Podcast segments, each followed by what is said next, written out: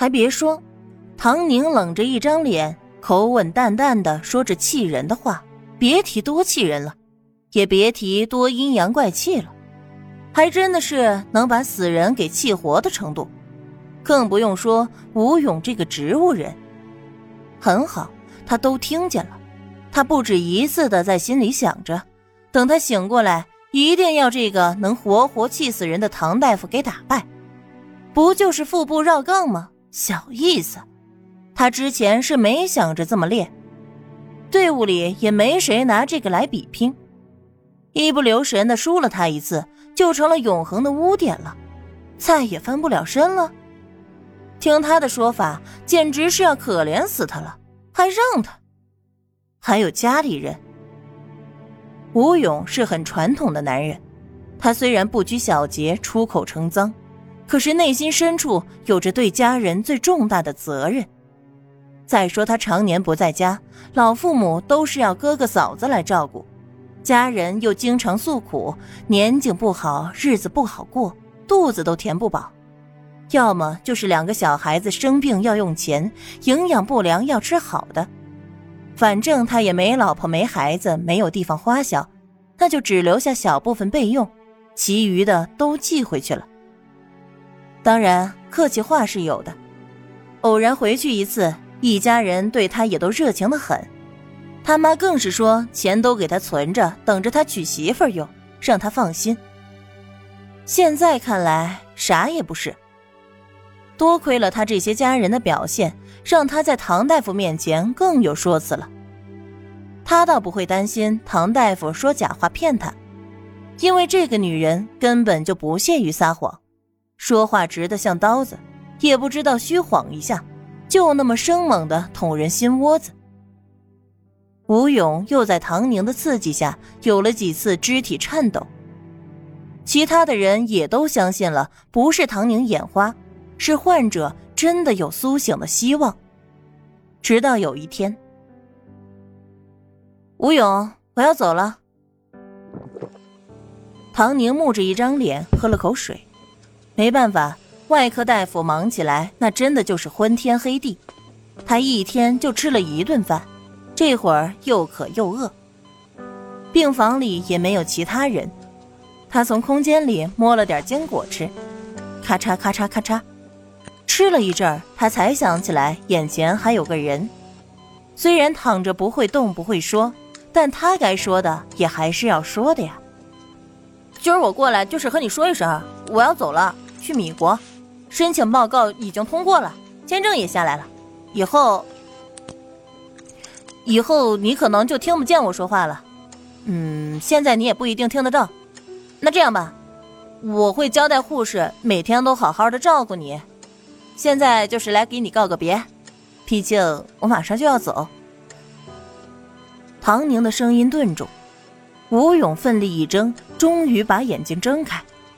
他瞪得大大的，好像被什么东西给困了好久，终于挣脱。不过，眼前是什么景象？唐大夫这个可恶的女人手里还拿着吃的，正要往嘴里送。他还以为他中间那个停顿是太伤心了，舍不得哭了呢。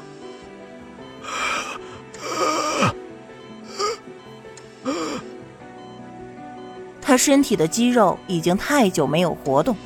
嘴巴努力的张开，却发不出声音，只有那双眼睛死死的瞪着。你醒了？唐宁回过神来，像是没什么大不了似的。你别激动啊，我这就叫人来给你做检查。你别激动啊，听到没？合上嘴，闭上眼。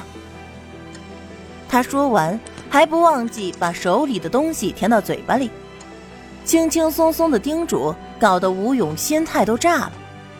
他昏迷前手术的时候，他也是这一句：“闭上嘴，合上眼。”这唐大夫就只会说这一句话吗？愤怒最终让他有了知觉，最终唤醒他的是不舍和害怕。医生和护士很快就就位，给吴勇做了全身的检查，确实是恢复了身体机能，大脑也苏醒了，这是一个极大的好消息。就是后续还是要经过漫长的恢复期，有可能一辈子也恢复不到原本的模样。吴勇倒是能接受，他能醒过来就已经谢天谢地了。他有一肚子骂人的话要对唐大夫说，就是暂时说不出口，说话也要经过锻炼，只能靠盯着唐大夫，拼了命的眨眼睛来表达内心的愤怒。怎么走？第二天，他拼尽了全力说出了口。唐宁听明白了，去学习啊，不是答应要救你的吗？去米国学习怎样开颅，取出里面的弹片，人还能好好活着。在唐宁看来，吴勇这样根本就不算成功的救治，他要践行自己的承诺，就要学习更加高超的医术来根除他的痛苦。这不只是为了吴勇自己，还有许许多多像吴勇一样的患者，他们要终身痛苦，直到生命终结的那一刻。你好好恢复，希望等我回来，你除了脑子，其他的地方就都好了。吴勇还有一个重大创伤，此时还没人告诉他，而他自己也没发现。毕竟他只是意识醒了，身体还没办法动弹，就算只是动一动手指、胳膊，都要大汗淋漓，耗费掉全部的力气。吴勇没力气再说话了。他眨眨眼，表示知道了。哦，对了，咱们领导给你家里发电报了，这还是你家里发了这么多电报头一回有回音呢。唐宁似乎是不想让他好过，吴勇第一时间发现了，可他只能躺着听。你母亲很激动，她不认字儿，兴冲冲的让邮局里的人给他读，问是不是他儿子死了。只是没想到是他儿子醒了，哎呀，这在你们家还闹出好大的笑话，别提多可乐了。小地方的大家都彼此认识，也知道吴家有一个受了重伤醒不过来的儿子，可这么盼着儿子死拿抚恤金也是头一份儿。这下子吴家可出了风头，到处遭人笑话。听说连上学的侄子侄女都被人嘲笑的不敢出门了，惹得吴勇哥哥嫂子把他妈好大一通的抱怨，一家子也闹得不可开交。之所以这个消息唐宁知道，是因为吴勇他妈找来了，家里待不下去，钱都被大儿子儿媳给弄去，他活不下去了，又来找小儿子来了。毕竟这里有住处，有食堂，免费给他吃饭。领导上了一次当，也不会再上第二次。